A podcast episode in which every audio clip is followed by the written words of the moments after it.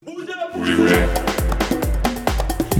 Bouge, der innovative Podcast für mehr Bewegung an der Schule. Wir, fünf Sportstudierende der Universität Bern, stehen ein für mehr Bewegung im Schulsetting. Gut, herzlich willkommen zurück aus der Sommerpause hier bei Bouge Bouge. Mein Name ist Flori Mühlemann. Neben mir sitzt Luca Zubler und Professor Dr. Christian Andre. Ja, genau. Wir begrüßen euch heute hier aus Leipzig. Christian, möchtest du dich gleich selbst vorstellen? Ja, natürlich, gern. Cool, dass ihr da seid. Äh, ja, willkommen aus Leipzig. Mein Name ist Professor Dr. Christian André. Ich wohne in Leipzig und das ist so ein bisschen meine Heimat, wo ich auch groß geworden bin, wo die bewegte Schule zu mir gekommen ist, äh, wo ich dann aufgewachsen bin praktisch. Und jetzt arbeite ich in Potsdam als Bewegungs- und Sportpädagoge. Und nochmal, schön, dass ihr da seid. Ja, danke, dürfen wir hier sein. Wir sitzen hier in einem wunderbaren Sportkomplex. Wir durften schon die Turnhallen ansehen und hier im Büro mehr als 1000 Materialien, um bewegten Unterricht zu gestalten. Ja, in den Episoden versuchen wir jeweils mit irgendeinem Fact oder einen, einer spannenden Story im Bereich Bewegung und Sport, bewegter Unterricht zu starten. Wir suchen da meist irgendwas heraus oder ich stelle Florin eine Schätzfrage, die er nicht beantworten kann. Okay. nicht meine Stärke. ja, und jetzt haben wir gedacht, wenn wir einen Experten am Tisch haben, ob du gerade ad hoc eine spannende Story zum bewegten Unterricht hättest. Ja, genug habe ich da auf jeden Fall viele Stories, glaube ich. Welche wähle ich da aus? Ich glaube aber mein Favorite, der ist ja schon bekannt. Da kann man nochmal testen. Was ist denn die beste Sitzposition? Was würde dir antworten? Die gibt es nicht. Ja, gut. Immer die, die, nächste Sitzposition. Ja, Stern die genau, Bewegung, das genau. dynamische Verändern vielleicht. Genau, ja. So, so die nächste es. Haltung ist die beste Haltung. Richtig, und richtig auch immer. Und dann ähm, die Studierenden äh, gucken dann immer verblüfft, wie meint er das? Aber dann macht's Klick. Ja, die beste Sitzposition ist die nächste. Oder mhm. man kann sagen, vielleicht stehen, aber lange stehen sie auch nicht so gut. Genau. Deswegen immer Wechsel, Wechsel, Wechsel, dynamisch bleiben. Und vielleicht noch eine Story, ähm, die mir wirklich so ein bisschen nachhaltig in Erinnerung geblieben ist, wobei ich noch nicht mal aktiv dabei war. Ich erzähle die schon selbst. Also es mhm. muss wohl mal einen ähm, Dozenten gegeben haben, der über bewegte Schule referieren sollte. Und man hat ihm gesagt, dass er aber relativ starr am Stehpult vorne stehen muss, weil das Mikro, äh, Funkmikro nicht funktioniert. Mhm. Und ähm, dann hat er kurz irgendwie hin und her überlegt und hat dann einfach seine Sachen wieder eingepackt und ist gegangen. Und äh, das ganze Publikum war schon da und war auch ein bisschen echauffiert.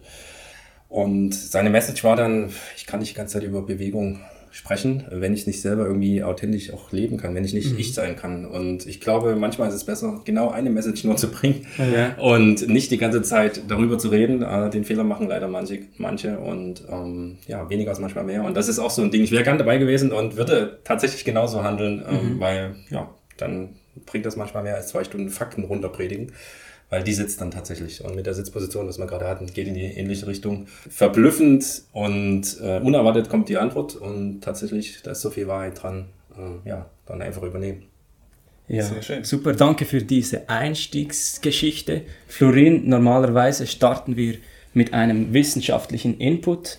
Genau, den lassen wir heute ein bisschen vor, denn wir haben keinen spezifischen wissenschaftlichen Input zu einem spezifischen Thema, sondern gehen heute auf die Top 10 Best Practice Beispiele ein von dir, Christian, die du im Laufe dieser 15 Jahre sind es, glaube ich, die du bereits in diesem Bereich forschst, ja? Ziemlich genau, ja. Ziemlich genau 15 Jahre. Genau, 2008 bin ich nach Leipzig gekommen und äh, dort habe ich meine Promotion begonnen zur bewegten mhm. Schule und jetzt mhm. haben wir 2023, 15 Jahre, ja, kleines Jubiläum. Genau, die Top 10, das war mein Wunsch und äh, lass uns die heute hier äh, tatsächlich mal vorstellen. Ja, wir hoffen, wir können einen Mehrwert schaffen für unsere Zuhörerinnen und Zuhörer. Die Best Practice Beispiele sind ja theoretisch fundiert und doch auch in der Praxis schon erprobt. Also wir sind sehr gespannt.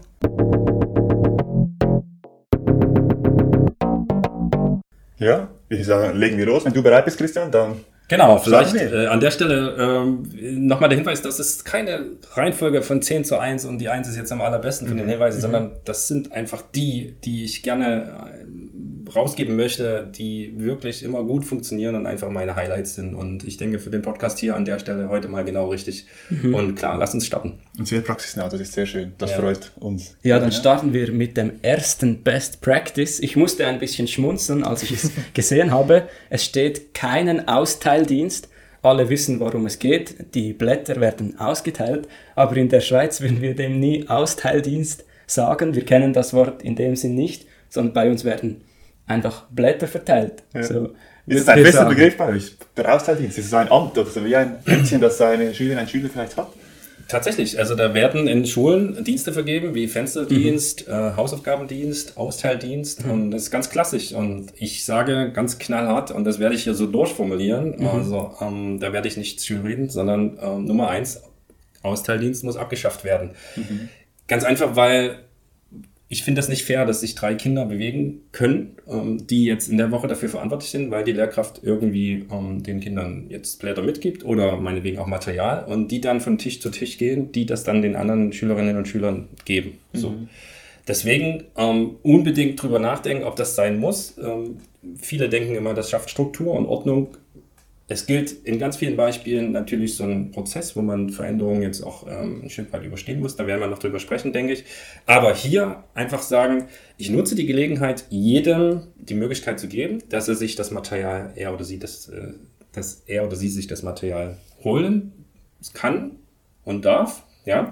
Und ähm, dann kommt natürlich kurz eine ganze Menge in Bewegung, aber das ist ganz, ganz wichtig. Das nutzen mhm. wir doch. Ja? Mhm. Also mein größter Wunsch und auch meine Bitte, ähm, dass in 45 Minuten, in 90 Minuten keiner mehr ähm, 90 Minuten, dass ähm, in, den, in den ganzen 45, 90 Minuten ähm, das nicht so ist, dass die Kinder die ganze Zeit sitzen müssen. Das ist eine ganz einfache Methode, um mhm. wirklich mal in Bewegung zu kommen. Und vielleicht der Hinweis, ich würde es nicht zur Pflicht machen, aber eben die Möglichkeit geben. Das heißt, wenn jetzt jemand tatsächlich sich nicht danach fühlt, dann sagt er eben seinem Banknachbarn, seine Banknachbarin, bring mir doch mal so ein Blatt mit. Aber das ist dessen Entscheidung. Mhm. So. Mhm. Und so schafft man es, dass alle mal kurz aufstehen. In 30 Sekunden sind alle wieder am Platz. Und wenn es eingeübt ist, dann noch schneller. Und so ein kleiner Bewegungsinput, so ein kleines Element kann schon Wunder bewirken. Also unbedingt, wer noch Austeildienst hat, bitte abschaffen. Das bringt überhaupt nichts. Und wenn man denkt, langfristig ähm, schafft man Ruhe und Disziplin, es geht eher in die andere Richtung. Austeildienst einfach weg und diese Bewegungszeit nutzen. Ich denke auch, das ist eine super Möglichkeit für Lehrpersonen, die vielleicht jetzt nicht so vertraut sind mit bewegtem Unterricht. Das ist eine simple Sache, das Minimum, das man vielleicht erwarten darf und kann, wo man wirklich einfach einbauen kann und man nicht so viel am Unterricht sonst verändert in diesem Sinne, oder? Das ist wirklich das, man auch abschafft, der Austeildienst. Genau, ähm, du bringst es auf den Punkt, Florin. Richtig, damit kann jeder agieren. Ähm, das traue ich jedem zu und dann braucht es auch nicht viel Veränderung, mhm. sondern einfach sagen, okay, ich muss dran denken. Nein, ich teile hier nichts aus. Ich lasse es vorne liegen, ich lasse holen. Und dann kann jeder schon einen kleinen Beitrag zur bewegten Schule, zum mhm. bewegten Lernen bringen. Und ja, braucht überhaupt nicht viel gedankliche Vorarbeit, kann einfach losgehen und die Schülerinnen und Schüler werden es mögen. Auf jeden Fall. Ja, super. Ein guter Einstieg. Das Minimum an Bewegung ohne jeglichen Aufwand. Ja, würden wir weitergehen zum zweiten Punkt. Ja, der zweite Punkt hast äh, du uns gesagt, das ist die individuelle Lernposition. Ähm, was verstehst du genau darunter, unter diesem Begriff? Diese individuelle Lernposition ist eine Sache, die mich sehr verblüfft hat. Ähm, wenn ihr euch mal fragt, in welcher Position ihr am liebsten lernt, ja, dann kommen ja immer wieder Antworten wie erstmal klassisch, ja, sitzen, liegen, stehen, umherlaufen und in eigenen Befragungen habe ich festgestellt, dass Sitzen schon die Top-Antwort ist. Mhm. Ja? Ähm, 43 Prozent kommen wir da immer so raus. Ich habe äh, Studierende gefragt, die Lehrkräfte werden, also die Lehramt studieren, aber auch ähm, Gymnasiasten zum Beispiel. Und da war das 43 Prozent die Top-Antwort. Aber das bedeutet, dass über die Mehrheit, nämlich 57 Prozent, nicht diese Sitzposition für sich als liebste Position wählen würden. Das mhm. heißt, ähm, einige würden stehen, gehen, ähm, umherlaufen, ähm, vielleicht auch ähm, liegen, ja. Das sind so die, die anderen Antworten, die so klassisch kommen. Was damit in Verbindung steht, ist aber, ähm, dass wir es immer festlegen ähm, in der Schule, dass praktisch die Lehrkraft sagt, äh, so wird jetzt gelernt und im schlechtesten Fall auch zu Hause. Mhm. Und ähm, warum legen wir es so fest, wenn man sich selber dann vielleicht doch wohler fühlt, wenn man nicht im Sitzen ähm, praktisch jetzt ähm, den Lerninhalt verstehen muss. Ja? Und ich denke das auch nochmal weiter, wenn ich dann die Frage stelle, was in welchen Momenten, in welchen Situationen kommen euch die besten Ideen, wo seid ihr am kreativsten? Mhm. Und dann antworten noch die wenigsten im Sitzen. Ja, das kann jeder im Podcast gern, liebe Zuhörerinnen und Zuhörer, auch mal für sich überprüfen. Ähm, wo müsst, wo, wenn ihr ein Problem lösen wollt und müsst, ähm, gelingt euch das am Tisch, wenn ihr verkrampft da sitzt? Und es wird den allerwenigsten so gelingen. Die meisten müssen sich ablenken, müssen in Bewegung kommen. Und ähm, dann kommt manchmal wirklich ein guter Einfall und so ähm, wird man kreativ und so ähm, äh, löst man die Probleme. Bei mir wäre das dann, ich sage immer, Staubsaugen, Duschen und äh, Gartenarbeit, also monotone Arbeiten, wo ja. der Körper sich auf äh, Dinge konzentriert. Ich glaube, das habt ihr an anderen Stellen im Podcast auch schon äh, gebracht. Also individuelle Lernposition, das ist so ein bisschen der Ausgangspunkt. Und ich plädiere hier für, bitte schafft mehr Offenheit in bewegten Schulen. Ja? Das braucht ein bisschen mehr Gewöhnungszeit. Aber zu sagen, ich fange jetzt mal an, ich habe heute meine Klasse ähm, als Klassenlehrer oder Klassenlehrerin würde ich anfangen. Ich habe die heute fünf Stunden und wir führen das jetzt mal ein. Wir machen jetzt 30 Minuten mal einen Test. Ich würde das jetzt auch nicht benoten, ja, weil das schon wieder einen ganz schönen Druck entwickelt, mhm. sondern ähm, guckt mal, wie ihr euch am besten konzentrieren könnt. Ich lege aber heute nicht fest, dass ihr sitzen müsst am Tisch, am Stuhl mit Blick nach vorn, sondern ihr könnt euch im Raum eine Position suchen, die euch gut passt. Ja? Wichtig ist, wir wollen die anderen nicht so ablenken. Ähm, aber schaut mal, wo ihr euch wohlfühlt, wo ihr die Aufgaben gut bearbeiten könnt. Mhm. So. Dann gibt's welche, die stellen sich vielleicht ans Fensterbrett, manche legen sich hinten auf dem, äh, auf dem Boden, ähm, andere laufen ein bisschen umher. Also einige was wird es in Schulen funktionieren, aber Fakt ist natürlich nicht gleich mit der ganzen Klasse und mhm. voller Individualität, mhm. aber ein bisschen mehr Offenheit. Ja? Mhm. Ähm, und was ich immer sage, was dann passiert ist, dass natürlich die Schülerinnen und Schüler ausprobieren wollen. Es gibt auch welche, die natürlich präsentieren wollen. Es gibt bestimmt welche, nennen wir äh, Felix und die Sophia, die hängen sich vielleicht unter den Tisch.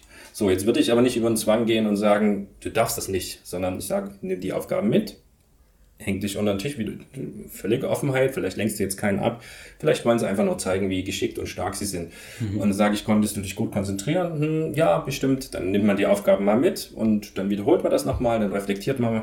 Und ich denke, nach drei, vier Mal äh, dieselbe Methode, dann kommen die vielleicht drauf, dass es vielleicht doch besser ist, sich nicht unter den Tisch ja. zu hängen, sondern sich hinzulegen. So ganz einfach, weil jetzt alle anderen auch verstanden haben, dass die wirklich cool sind. Und so braucht man so ein bisschen Zeit, um das zu entwickeln. Aber mein Traum ist natürlich dann, wenn es heißt, individuelle Lernposition, äh, Leute, geht los, jetzt wieder für 20 Minuten. Vielleicht irgendwann auch mal mit Benotung, mhm. dass die Schülerinnen und Schüler einfach wissen, wie sie am besten in diesem Setting auch zurechtkommen. Und ganz wichtig ist natürlich, dass die Eltern das auch unterstützen. Also mhm. es ist, äh, ja. wäre echt schade, wenn die ähm, Kinder dann praktisch in der Klassenraum das dürfen und ähm, die Eltern zu Hause sagen, was soll das, der muss bei mir am Tisch, am, im Stuhl und mit Blick nach vorn ähm, mhm. praktisch die Hausaufgaben erledigen. Das wäre schade.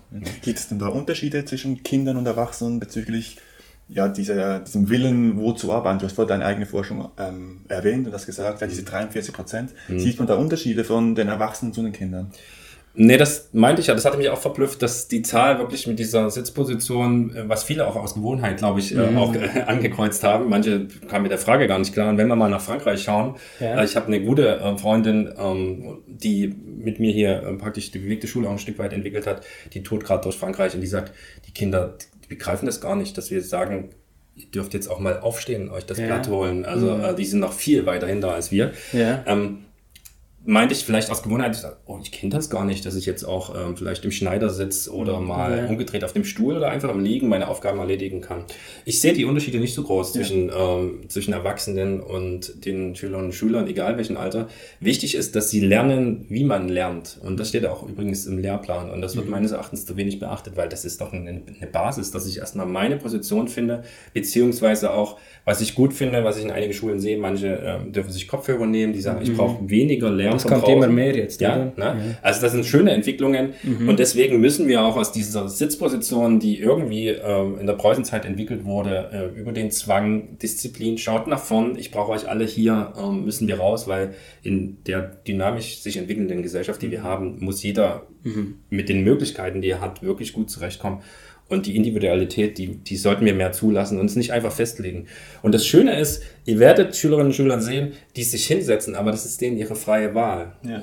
Und, und das macht, das motiviert wieder. Mhm. Ja? Weil die sagen, nee, ich mache das lieber im Sitzen und vielleicht stehe ich auch in zehn Minuten auf. Aber ja. ich weiß, dass ich es tun darf und ich weiß, dass mhm. äh, alle anderen auch damit vertraut sind. Also das ist ein ganz wichtiger Punkt, individuelle Lernpositionen etablieren, äh, mit den Kindern gemeinsam entwickeln und dann äh, spricht alles dafür, dass das Lernen auch noch besser funktioniert. Mhm. Ja, sehr, sehr schöne Erläuterungen. Ich hätte mich wahrscheinlich auch erwischt und hätte im Sitzen angekreuzt, weil es einfach ja wie eine Gewohnheit geworden ist seit der ersten Klasse. Ist klar, man setzt sich, um zu lernen und damit brechen, das äh, muss unbedingt sein. Ja, ja, ja, ja. Oder auch, vielleicht sind es verschiedene Arten von Lernen und ja. wenn ich etwas machen muss, was ich jetzt weiß, hey, das funktioniert am besten bei mir im Sitzen, ist es ja okay. Wenn ich dann vielleicht 15 Minuten später einen Break habe und dann für eine Diskussion mit dir irgendwo draußen spazieren ja, gehe, klar, ja. dann ist es genau diese Abwechslung, die es ausmacht eigentlich, oder? Und ich habe mich frei dazu entschieden, das so zu machen. Genau. Mhm. Und äh, an alle Lehrpersonen bitte schafft mehr Freiheit. Die Kinder werden es nicht missbrauchen, die werden es genießen. Mhm. Natürlich braucht es ein paar Regeln, aber in unserer heutigen Zeit äh, muss die individuelle Lernposition einfach sein. Ja? Und meine ist übrigens liegen. Normalerweise nicht immer. Du hast mhm. recht, Florin. Nicht immer, aber ich lege mich gern hin. Also das, äh, ich sitze auch nicht so gern und äh, bin zum Glück jetzt in der Lage als Dozent das einfach so zu entscheiden. Aber ich mhm. denke da schon viel weiter als viele anderen, äh, die dann sagen, wieso machst du das? Und dann sage ich, okay, genau deswegen ähm, reden wir hier über die Fakten und äh, sind schon, denke ich, sehr fortschrittlich. Ja, der dritte Punkt, das ist der Parkour vorm Schulhaus. Und da musste ich hingegen ein bisschen schmunzeln, denn ich mir das vorgestellt habe bei mir ähm, auf der Kantonsschule. Das heißt, sie sind ab 13 also 13 Jahre und älter weil ich mir vorgestellt habe, ja, wenn ich so einen Parkour aufstelle, das wird wahrscheinlich kein einziger machen. Da habe ich dir zurückgeschrieben, ah, wie, wie meinst du das, geht das wirklich? Und deine Antwort war wirklich, ja, es braucht auch eine Vorstellungskraft dafür. Und dann nimmt jetzt wirklich Wunder, wie das da du argumentieren würdest, hey, diesen Parkour geht auch für ältere Schülerinnen und Schüler, bei den Jüngeren ist es vorstellbar, aber ja, führ doch gleich selber aus, was du dahinter verstehst. Genau, also das ist so ein bisschen die Idee, ähm, dass es wirklich nervt und es gibt viele Initiativen schon dagegen, dass die Eltern ja gern und Großeltern und alle Angehörigen die Kinder bis ins Klassenzimmer reinfahren würden, mhm. aus verschiedenen Gründen, meist aus Zeitgründen. Aber ähm, man muss sich wirklich hinterfragen, was wird den Kindern da mitgegeben? Ja? Also das ist eine Struktur im Tag, die ja gerne aufgebrochen werden sollte. Ähm, aus Zeitgründen dort einfach immer zu gucken, dass dieser aktive Mobilität oder aktiver Transport, ähm, der, ähm, der leidet sehr darunter. Ja? Also da kann man wirklich viel rausholen, wenn wir an Bewegungszeiten denken. Das sehen wir auch in der Forschung. Und was sich wirklich in einigen wenigen Einrichtungen leider bisher etabliert hat, aber deswegen eben diese Idee hier auch an alle, ähm, mit Kreide oder tatsächlich mit Materialien auf dem Schulhof meinetwegen ein Parcours ähm, aufzuzeichnen und die Regel ist, und das ist auch nicht verhandelbar, mhm. Ähm, dass alle da durch müssen. Ja? Kinder, Jugendliche wie auch Erwachsene. Und was passieren wird, ist, dass die Eltern dann sagen, den Rest schafft ihr allein. Und dann haben wir aber schon mal eins geschafft. Und mhm. wer weiß, vielleicht hat jemand eine Frage oder will tatsächlich dann dem Kind noch die Begleitung mitgeben, wie gewohnt, dann sind die Eltern dort auch mit dabei. Mhm. Und das schafft so einen Effekt, dass man sich vielleicht nicht vorstellen kann, ähm, wie einfach und cool das doch tatsächlich ist, man hat vielleicht ein bisschen Respekt davor, wie soll ich das jetzt wirklich machen? Ja, ja. alle sollen das machen. Und dann müssen natürlich die Lehrkräfte auch mit. Ja, unbedingt, ist, oder? Das ist, ist dann cool. Einfach. Ja, ja, und dann zieht die ganze Schule an einem Strang und es müssen auch keine 200 Meter sein. Man kann ja mit 20 Meter anfangen. Das ist unser mhm. Ritual. Und das Schöne ist mit Kreide, ähm, das ist leicht veränderbar mhm. ne? oder mit äh, geschicktem Material. Und nennt es einfach ein paar Hüpfer sind, ein paar Drehungen und äh, ein paar Meter, die rückwärts gegangen wird oder balanciert wird. Ähm, Möglichkeiten gibt es da genug. Ähm, Probiert es bitte gern alle mal aus, sodass man einfach davon wegkommt, dass der Schulhof so ähm, motorisiert ähm, zugefahren wird ja.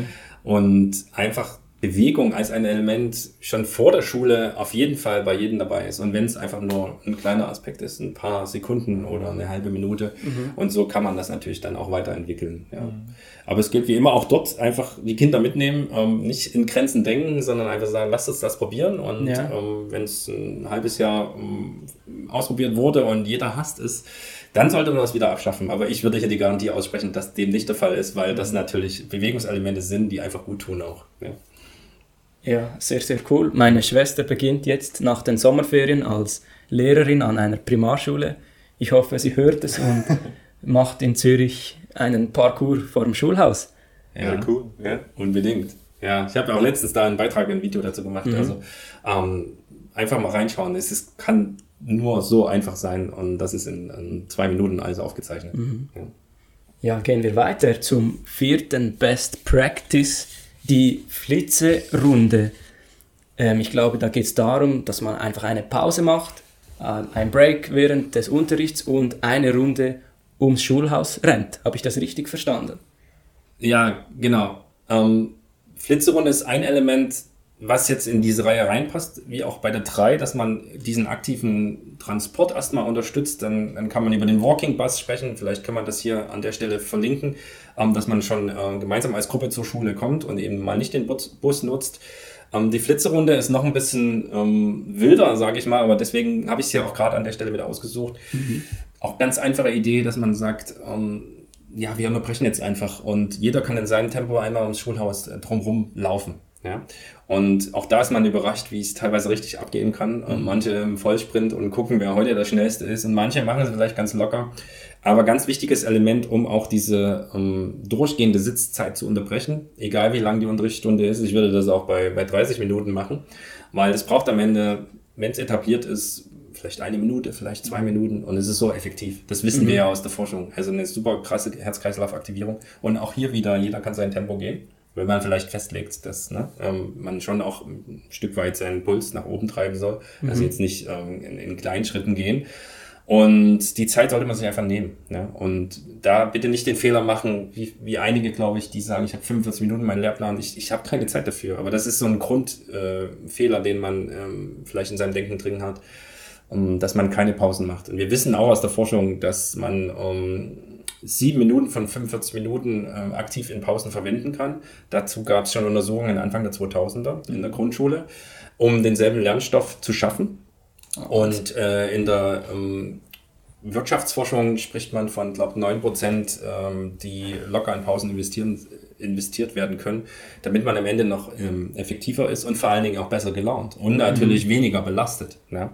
Also da kann man sich wirklich äh, einige Minuten Zeit nehmen für eine Flitzerunde man muss es ein bisschen klären, ähm, weil da geht es ja ganz schön ab dann, ne? weil die Kinder ja. natürlich, die meisten wollen sich bewegen und die Lehrkraft nebenan wird dann schon mitbekommen, was losgeht. Mhm. Aber wenn man auch da wieder Regeln abspricht, äh, erstmal leise raus, draußen dürft ihr Gas geben und dann seid ihr hier wieder drin, ähm, dann bringt das viel mehr, als zu sagen, die drei Minuten fange ich noch ein neues Thema an oder ähm, die baller ich jetzt auch durch, dann lieber diese Aktivierung auf jeden Fall nutzen, eine mhm. Flitzerrunde mhm. einführen. Und diese Flitzerrunde ist ähm, also als ganze Klasse macht man die mhm. oder ist das wirklich individuell auch wieder, ah, das Kind oder ich brauche jetzt eine Pause, ich gehe kurz einmal rundherum, wie ist das angedacht? Oder geht beides vielleicht? Auch? Gute Nachfrage, Florin. Natürlich, ähm, klar. Also man muss immer offen sein. Und, und da wir gerade vorhin besprochen haben, dass Kinder gerne ihre, mm, ihr Lernen auch entwickeln und selber lernen, wie sie ähm, am besten lernen, mhm. heißt, ich würde es gar nicht festlegen. Mhm. Ich würde aber sagen, wir wissen auch aus der Forschung, dass frische Luft natürlich ähm, sehr lernförderlich auch ist. Ne?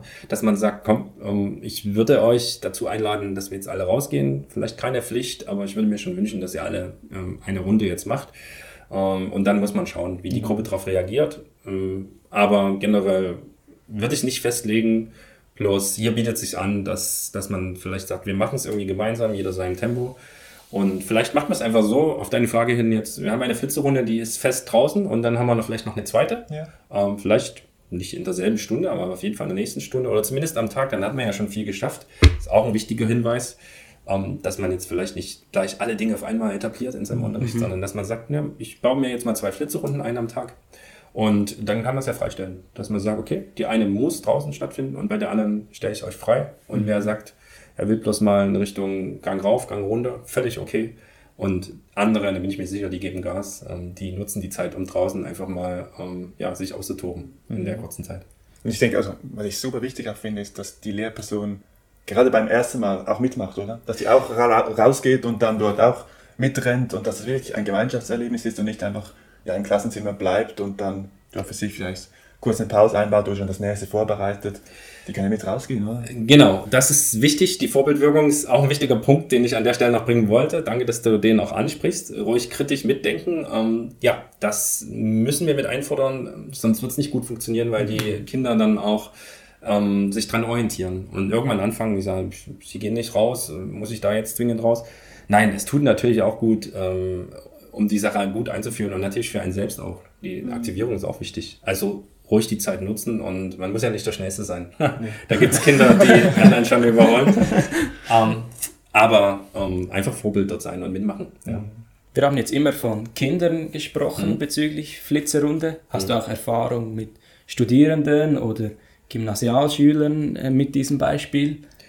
Ähm, Gymnasialschüler tatsächlich ja. Ne? Das, ähm, man muss jetzt immer schauen, wie man Kinder definiert. Klar, dann ja. kommt es irgendwann in Jugendliche. Mhm. Ähm, ich sag manchmal für mich, wenn ich über Kinder spreche, für mich sind 16-Jährige auch noch Kinder, aber mhm, okay. man würde dann tatsächlich vielleicht eher von Jugendlichen sprechen. Mhm. Mit Studierenden habe ich tatsächlich so nicht gemacht, hat aber den Hintergrund, dass ich natürlich... Ähm, ja, der Campus ist einfach zu groß. der Campus ist zu groß und wir sowieso viel in Bewegung gelernt haben. Ja, natürlich. Ähm, aber würde vielleicht genauso, was heißt vielleicht, ähm, es würde genauso funktionieren, ja, da hast du mich erwischt, Luca. Hätte man vielleicht mal so machen müssen. Ich habe es jetzt nur in Schulen ausprobiert, ja. aber natürlich, es gilt wie immer und ähm, das war immer so ein bisschen mein Credo. Klar, ähm, wir können bewegtes Lernen nur gut entwickeln und bewegte Schule gut leben, wenn wir den zukünftigen Lehrkräften, also unseren Studierenden zeigen, ähm, wie das funktioniert. Ja, weil die sind die Basis und die sind die Gestalter der Schule für später.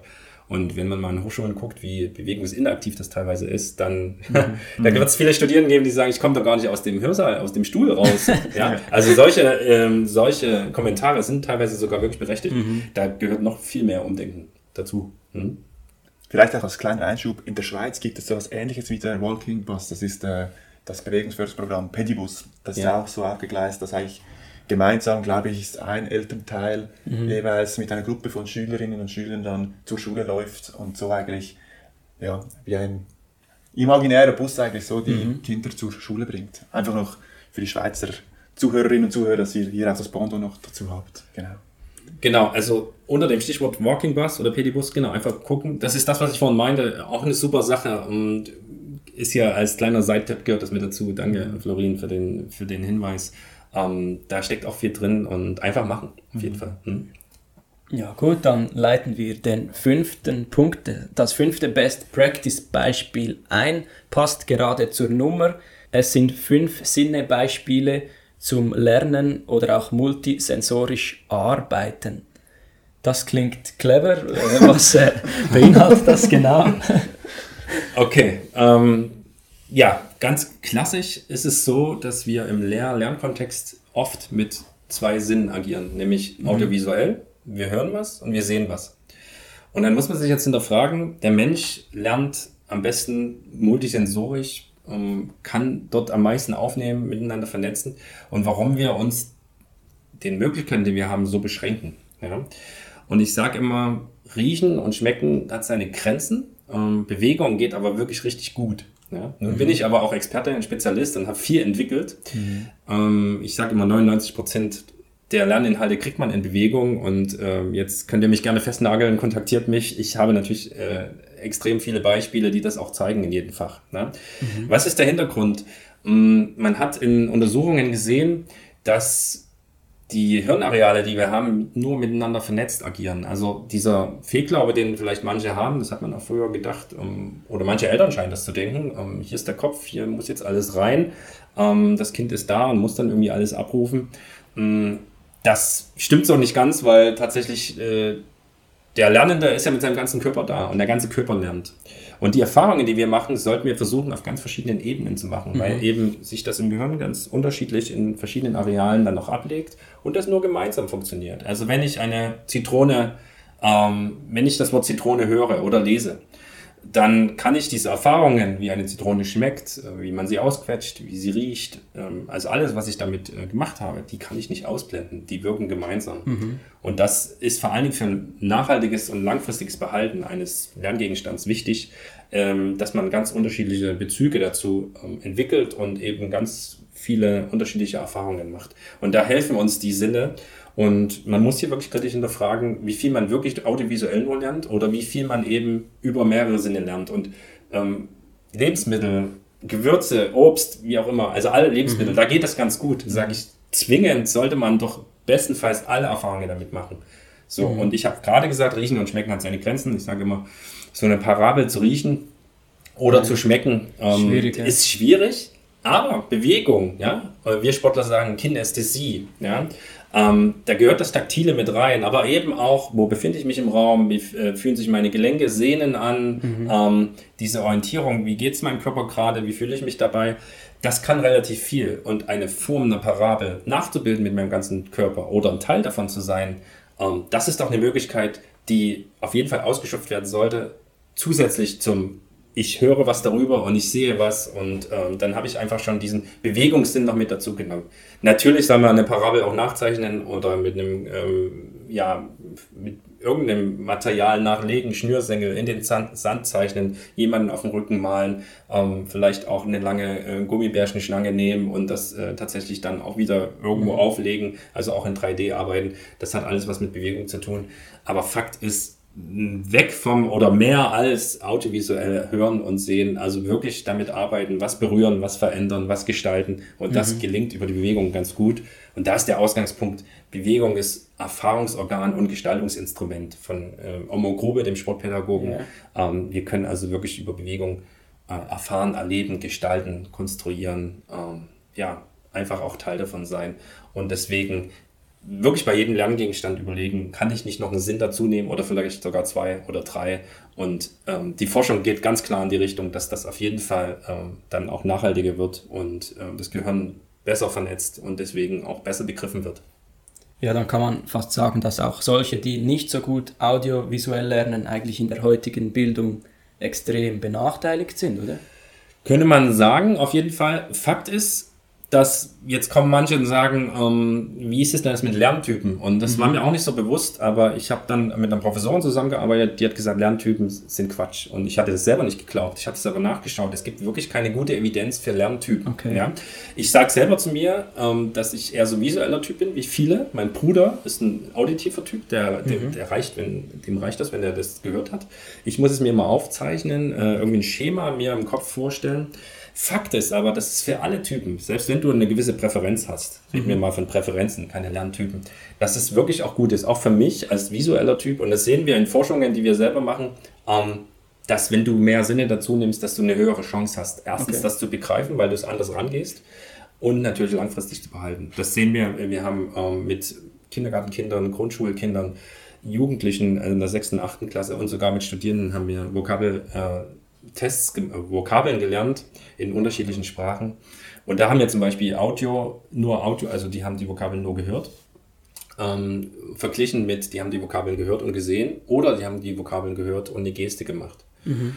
Und nun ist ganz klar bei jeder Gruppe so, äh, wenn sie sie nur gehört haben, ist ganz, ganz schwierig. Wenn ein zusätzlicher Sinn dazu kommt, zum Beispiel die Geste, also eine Bewegung dazu oder das Bild, ähm, dann war die Performance viel höher. Und übrigens hat Geste und ähm, Bild haben sich nicht unterschieden bei den allermeisten. Ähm, außer wenn wir langfristig geschaut haben, dann hat die Geste besser gegriffen. In manchen Gruppen, auch nicht in allen. Aber ich finde es ein total tolles Ergebnis, mhm. weil ähm, wir praktisch ähm, in Gesten lernen.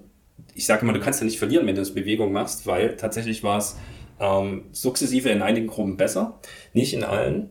Ähm, und dazu hast du dich aber bewegt, da hast du noch ganz mhm. andere Effekte. Ja? Also wir müssen nur an unseren Körper denken, also dass wir nicht gesessen haben, ja, dass wir irgendwie dann auch eine Wohlfühlatmosphäre geschaffen haben. Und ähm, der Fakt dahinter ist, natürlich müsste man dort auch jetzt äh, ganz klar festlegen, na am besten du lernst die Vokabel, du hörst sie du machst die Geste und du siehst das Bild dazu. Mhm. Das ist äh, ganz klar dann, und da sind wir wieder bei dem Fakt, fünf Sinne, also je mehr mhm. Sinne du hinbekommst, umso besser wird das Lernen funktionieren. Das und kann sich die, dann auch ganz gut ableiten. Die Begründung kommt daraus, dass verschiedene Hirnareale mhm. angesprochen werden, nehme ich an. Genau, ja.